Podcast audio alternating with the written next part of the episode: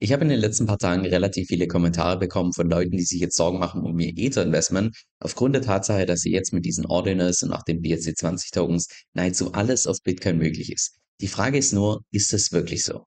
Auf jeden Fall habe ich selbst in den letzten paar Tagen relativ viel Zeit und auch teilweise einfach mein eigenes Geld investiert, um einfach mal mit diesen BRC20-Tokens und auch den Ordinals zu testen, was denn alles möglich ist und was nicht möglich ist. Und im heutigen Video möchte ich dir einfach mal eine Zusammenfassung geben von meinen eigenen Erfahrungen.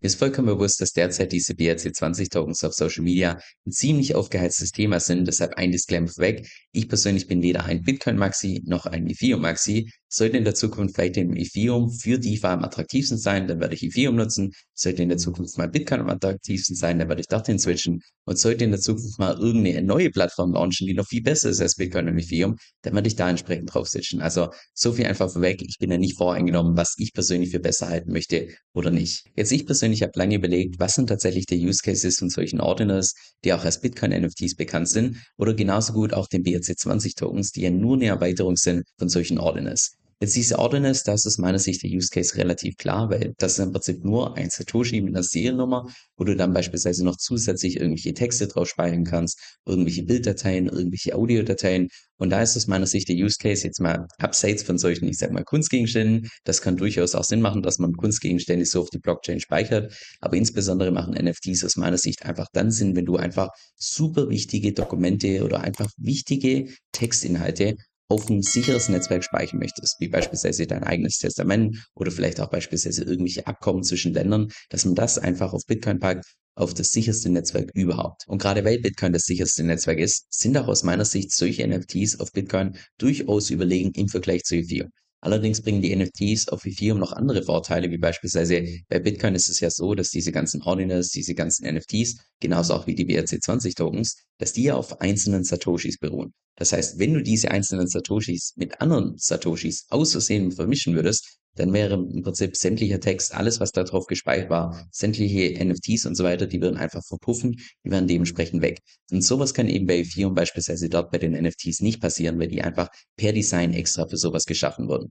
Genauso gut führt es einfach auch dazu, dass wenn man das tatsächlich speichert an einen einzelnen Satoshi, dass es langfristig einfach mal dazu führt, dass die ganzen Satoshis nicht mehr fungible sind, also dass man die nicht mehr eins zu eins gegen andere Satoshis austauschen kann, weil dann unter Umständen einfach ein Satoshi einen anderen Wert hat als ein anderer Satoshi. Jetzt beim Use Case von diesen BRC20 Tokens wird es aus meiner Sicht schon mal deutlich schwieriger, weil diese BRC20 Tokens sind ja wie gesagt nur eine Erweiterung von diesen Ordinals, die dir im Prinzip erlauben, dass du eigene Tokens mit einer bestimmten Anzahl erstellen kannst und anschließend auch traden kannst. Und derzeit, wie man das auch hier unschwer erkennen kann, mit Abstand der größte Use Case ist einfach pures Gewinnspiel, dass man da womöglich einen Coin entsprechend kauft, der eventuell im Preis nach oben geht oder vielleicht auch entsprechend nicht. Aber da lässt sich drüber streiten, inwiefern das tatsächlich ein wirklicher Use Case ist. Jetzt den einzigen wirklichen Vorteil, den ich persönlich sehe in diesen BRC20 Tokens im Vergleich zu normalen Ordinals, ist die Tatsache, dass du da also erstmal einen separaten Token erstellen kannst, aber vor allem, dass du diesen Token in der Menge her begrenzen kannst. Wie beispielsweise hier bei diesem Audi-Token, wo es in Summe maximal 21 Millionen gibt und es kann zu keinem Zeitpunkt da irgendwie ein Token mehr geben, aufgrund der Tatsache, dass es einfach hier limitiert wurde. Aber auch da bei dieser Mengenbegrenzung habe ich mir persönlich ziemlich schwer getan, mir vorzustellen, welche neuen Use Cases dadurch tatsächlich ermöglicht werden. Jetzt ein Beispiel, auf das ich gekommen bin, wo ich mir, ich sag mal, so ein Stück weit unsicher bin, wie praxisrelevant das tatsächlich ist. Aber angenommen, du möchtest jetzt beispielsweise deine eigene Organisation gründen, beispielsweise deine eigene Spendenorganisation und du tust von Anfang an definieren, dass diese Organisation maximal 100 Mitglieder haben wird. Da könntest du beispielsweise deinen eigenen Token minden mit diesen vier Buchstaben und dann jedem Mitglied einen von diesen Tokens geben und dann beispielsweise definieren, dass jeder, der so einen Token hält, bekommt Zugang beispielsweise zu extra Informationen oder hat das Recht abzustimmen und so weiter. Und so könntest du im Prinzip diesem einen Token noch zusätzliche Rechte geben. Die Frage ist nur, also ja, das Ganze beruht dann auf Bitcoin, ist damit super sicher. Die Frage ist nur, ob so ein hoher Sicherheitsstandard tatsächlich für sowas mal praxisrelevant ist oder ob das nicht dann mit Kanonen auf Spatzen geschossen ist. Ich habe auch teilweise auf YouTube gehört und das ist hier nur eines von vielen Beispielen, was ich gesehen habe, wo behauptet wurde, dass dadurch, dass wir jetzt diese Ordinals haben und auch die BRC20 Tokens auf Bitcoin, dass dadurch jetzt im Prinzip DeFi auf Bitcoin möglich ist und dadurch jetzt Bitcoin Ethereum eingeholt hat. Jetzt ich persönlich wäre, würde es komplett feiern, wenn es tatsächlich so wäre. Aus meiner Sicht ist das allerdings hier eine Illusion und es soll kein Bash sein gegenüber dem Blocktrainer. Er macht aus meiner Sicht super Videos. Aber der Hauptgrund lässt sich ganz einfach erklären. Aufgrund der Tatsache, dass momentan einfach mit diesen BRC20 Tokens, dass du da keine Smart Contracts benutzen kannst. Und keine Smart Contracts heißt in dem Fall, dass du auch beispielsweise keine dezentralen Stablecoins auf Bitcoin laufen lassen kannst.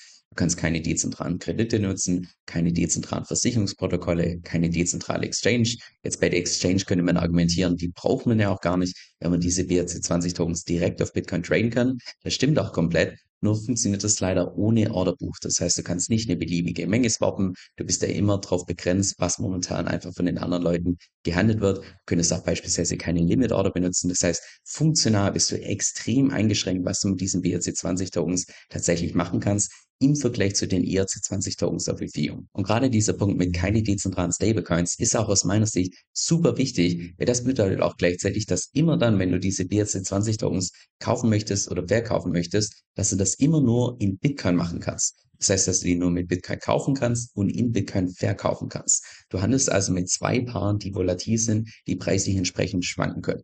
Und ich weiß, früher in der Kryptowelt war das mal der Standard, dass man noch sämtliche Altcoins mit Bitcoin gekauft hat und dann später entsprechend mit Ethereum. Aber mittlerweile haben wir einfach beispielsweise auf Ethereum unglaublich viele Stablecoins, sodass du zumindest eine stabile Seite haben kannst mit einem Stablecoin und dann ganz gezielt zu einem gewissen Preis in beispielsweise irgendwelche Altcoins gehen kannst. Aber sowas ist eben per Design aufgrund von dieser fehlenden Funktionalität auf Bitcoin mit diesen BRC20 Tokens gar nicht möglich. Auch Benjamin Cohen, dessen Analysen ich persönlich super hilfreich finde, hat vor kurzem in einem Video erwähnt, dass seiner Meinung nach die ganzen Altcoins nur ein Testnet für Bitcoin sind und irgendwann mal in der Zukunft alles auf Bitcoin laufen wird.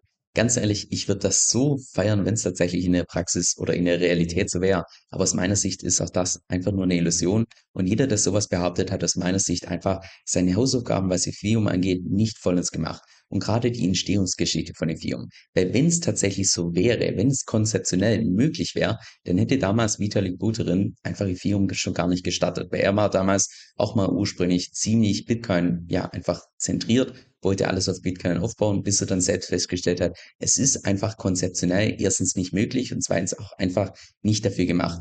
Und auch da an der Stelle einfach meine Buchempfehlung und zwar von Vitalik Buterin, Proof of Stake, habe ich jetzt vor kurzem gelesen. Auf knapp ungefähr 400 Seiten wird da die komplette Entstehungsgeschichte entsprechend beschrieben. Super interessant aus meiner Sicht. Aber lasst uns an der Stelle mal bezüglich Ethereum wirklich den Teufel an die Wand malen. Angenommen, es kommt tatsächlich irgendwann mal in der Zukunft dazu, also nach dem Motto, sag niemals nie, dass tatsächlich diese BRC20-Tokens durch ein Update bei Bitcoin die Fähigkeit bekommen, mit Smart Contracts zu interagieren. Selbst dann wäre es aus meiner Sicht nach wie vor so, dass Ethereum im Vergleich zu Bitcoin einen meilenweiten Vorsprung hat, aufgrund der Tatsache, dass er dann die ganze Entwicklung auf Bitcoin erstmal bei Null startet, während bei Ethereum die ganze Entwicklung schon jahrelang entsprechend angedauert hat. Und im Allgemeinen ist ja die Entwicklung auf Bitcoin eher, also vergleichsweise im Schneckentempo im Vergleich zu Ethereum. Und das meine ich gar nicht werten, das ist aus meiner Sicht auch gut so, weil ja bei Bitcoin nach wie vor das Thema Sicherheit die höchste Priorität hat und dass aus meiner Sicht auch wichtig ist, dass es nach wie vor so bleibt. In mancher Hinsicht könnte man sogar argumentieren, dass die fehlende Funktionalität von diesen BRC20 Tokens gut ist, weil dadurch per Design beispielsweise keine Rug-Pulls möglich sind, was es bei Ethereum schon zuhauf gegeben hat, aber was natürlich trotzdem möglich ist, sind so klassische Pump-and-Dump-Schemes, wo beispielsweise irgendwelche Influencer den Preis von einem Token nach oben pushen, bevor sie das dann massiv abverkaufen. Aber da würde man wahrscheinlich im englischsprachigen Raum sagen, if you put lipstick on a pig, it's still a pig. Und aus meiner Erfahrung ist auch die fehlende Funktionalität eher ein Nachteil als ein Vorteil. Ich habe auch vor kurzem zum Testen mal selbst 1000 von diesen Pepe Tokens, also die Pepe Tokens auf Bitcoin, die BRC20 Tokens entsprechend gekauft. Und um dann 500 davon wieder zu verkaufen, muss ich zunächst 500 von diesen, also aufgrund der Tatsache, dass wenn ich die 1000 Pepe Tokens kaufe, dann sind die ja an einen einzigen Satoshi entsprechend geknüpft. Und ich kann ja zum Traden nur einzelne Satoshis entsprechend verschicken. Also musste ich diese, diesen einen Satoshi, musste ich mir zunächst mal 500 PP-Tokens selbst auf meine eigene Adresse zuschicken, dass die jetzt getrennt sind auf zwei Satoshis, um dann jetzt diesen einen Satoshi mit diesen 500 PP-Tokens entsprechend verkaufen zu können. Das heißt, auch vom Umgang her ist es ja aus meiner Sicht einfach noch super umständlich und alles andere als intuitiv, das Ganze zu benutzen. Du siehst schon hier Benutzeroberfläche und so weiter. Also, boah, da muss man sich wirklich reinfuchsen, um das Ganze zu verstehen. Was aktuell ziemlich stark kritisiert wird von vielen Bitcoinern, ist die Tatsache, dass hier die ganzen Blöcke von Bitcoin, ich sag mal, zugespammt werden mit irgendwelchen Shitcoin-Transaktionen, also irgendwelchen BRC20-Token, die getradet werden, die gemintet werden und so weiter. Und du siehst auch hier beispielsweise Mempool, also ist der ganze Pool mit den unbestätigten Transaktionen, dass momentan mehr als 280.000 Transaktionen drauf warten, bis sie endlich mal hier in den nächsten Block entsprechend reinkommen. Das heißt, momentan gibt es da eine extreme Anstauung. Aus meiner Sicht ist das allerdings vollkommen legitim, weil in dem Moment, wo jemand bereit ist, 20 Dollar für eine Transaktion zu zahlen, dafür, dass er dann sein Shitcoin minden kann oder irgendwie traden kann oder sonst was, das ist meiner Sicht auch vollkommen im Ethos von Bitcoin, dass man einfach jeden, der bereit ist, dieses Netzwerk entsprechend zu nutzen, dass man dem auch einfach das Recht gibt, das so zu nutzen, wie er das entsprechend nutzen möchte, solange er dafür zahlt. Auch das Argument, dass dadurch das Bitcoin-Netzwerk lahmgelegt wird, ist aus meiner Sicht einfach faktisch falsch, weil wenn dir tatsächlich eine Transaktion wirklich wichtig ist und du willst, dass sie sofort in den nächsten Block reingeht, könntest du einfach die Transaktionsgebühren so hochsetzen, dass ein Miner ganz automatisch aufgrund der Tatsache, dass er einen Incentive hat, die Transaktion zuerst zu, in den Block zu integrieren, würde er dich automatisch in den nächsten Block entsprechend integrieren und deine Transaktion geht innerhalb von den nächsten zehn Minuten entsprechend durch.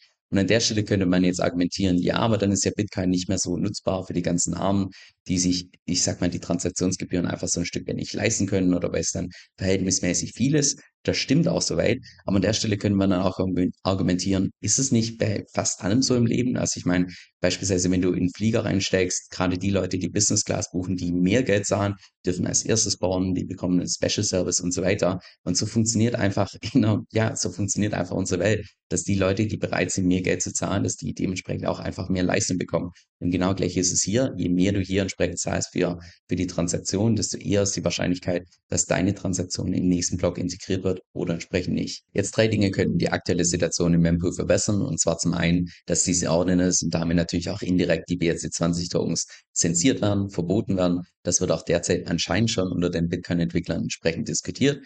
Jetzt ich persönlich finde diese ganze Entwicklung mit den Ordinals und auch den BRC20 Tokens für Bitcoin durchaus positiv. Es auch schön zu sehen, dass einfach mal durch so einen zusätzlichen Use Case die Transaktionsgebühren tatsächlich so hoch gehen, dass man sich durchaus vorstellen kann, dass irgendwann mal in der Zukunft, wenn die Block Rewards alle vier Jahre immer geringer werden, dass sich dann tatsächlich womöglich die ganzen Miner nur noch durch diese Transaktionsgebühren finanzieren können, weil das ja nach wie vor noch so eine große Unbekannte ist in der Zukunft von Bitcoin. Aber im Allgemeinen natürlich für die ganzen Nutzer von Bitcoin, für diejenigen, die eine Transaktion machen oder selbst diese BRC20 Tokens oder Ordinals oder eine ganz normale Transaktion einfach machen wollen, für die sind natürlich die hohen Fees einfach nur ein Pain. Das kann man nicht anders sagen, weil du hast zero, überhaupt gar keinen Vorteil in dem Moment, wo du hohe Transaktionsgebühren zahlst. Ich meine, ja, das geht an den ganzen Miner, aber du selbst hast keinen Vorteil. Und das ist auch beispielsweise ein entscheidender Unterschied zu Ethereum, wo es beispielsweise so ist, dass wenn bei Ethereum die ganzen Gas-Fees hoch sind, wird immer ein Teil von diesen Transaktionsgebühren benutzt, um Ether zu burnen. Das heißt, du selbst als Etherhalter profitierst auch indirekt davon, wenn die Transaktionsgebühren tatsächlich hoch sind, was bei Bitcoin beispielsweise nicht der Fall ist. Zweitens könnte man auch beispielsweise die Blockgröße von Bitcoin vergrößern, statt ein Megabyte mehr Megabyte,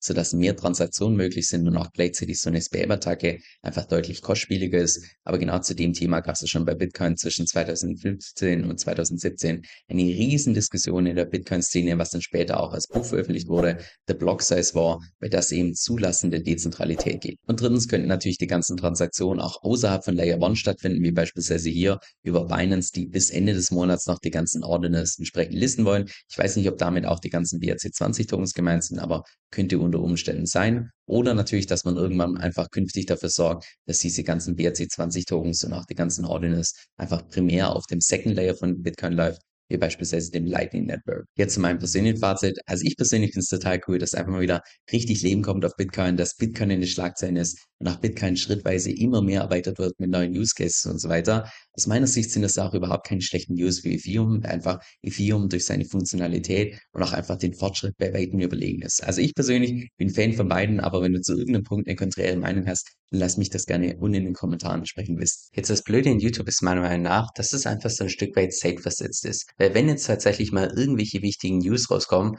bis ich da ein Video vorbereitet habe, aufgenommen habe, editiert habe, da können Stunden bis Tage vergehen. Marketing. Und genau deshalb benutze ich dafür meistens meinen E-Mail-Newsletter, wo ich regelmäßig meine Markteinschätzung abgebe, wo ich regelmäßig auch meine Strategie teile. Und nein, keine Sorge, zu keinem Zeitpunkt wirst du da von mir irgendwie Spam erhalten, sondern im Gegenteil, ich versuche da tatsächlich, dass ich in jede einzelne Mail Tipps reinpacke, die auch tatsächlich für die Praxis relevant sind. Jetzt, falls das für dich interessant klingt, dann kannst du dich einfach bei mir auf meiner Website entsprechend eintragen und zwar unter kevinsoe.com-9. Das ist Kevin, K-E-V-I-N, S-O-E-L-L.com, Schrägstrich 9 kevinsill.com-9. Dieser Podcast stellt weder eine steuerrechtliche noch eine finanzielle Beratung dar. Das heißt, alle Inhalte sind wirklich nur zu Informationszwecken bestimmt.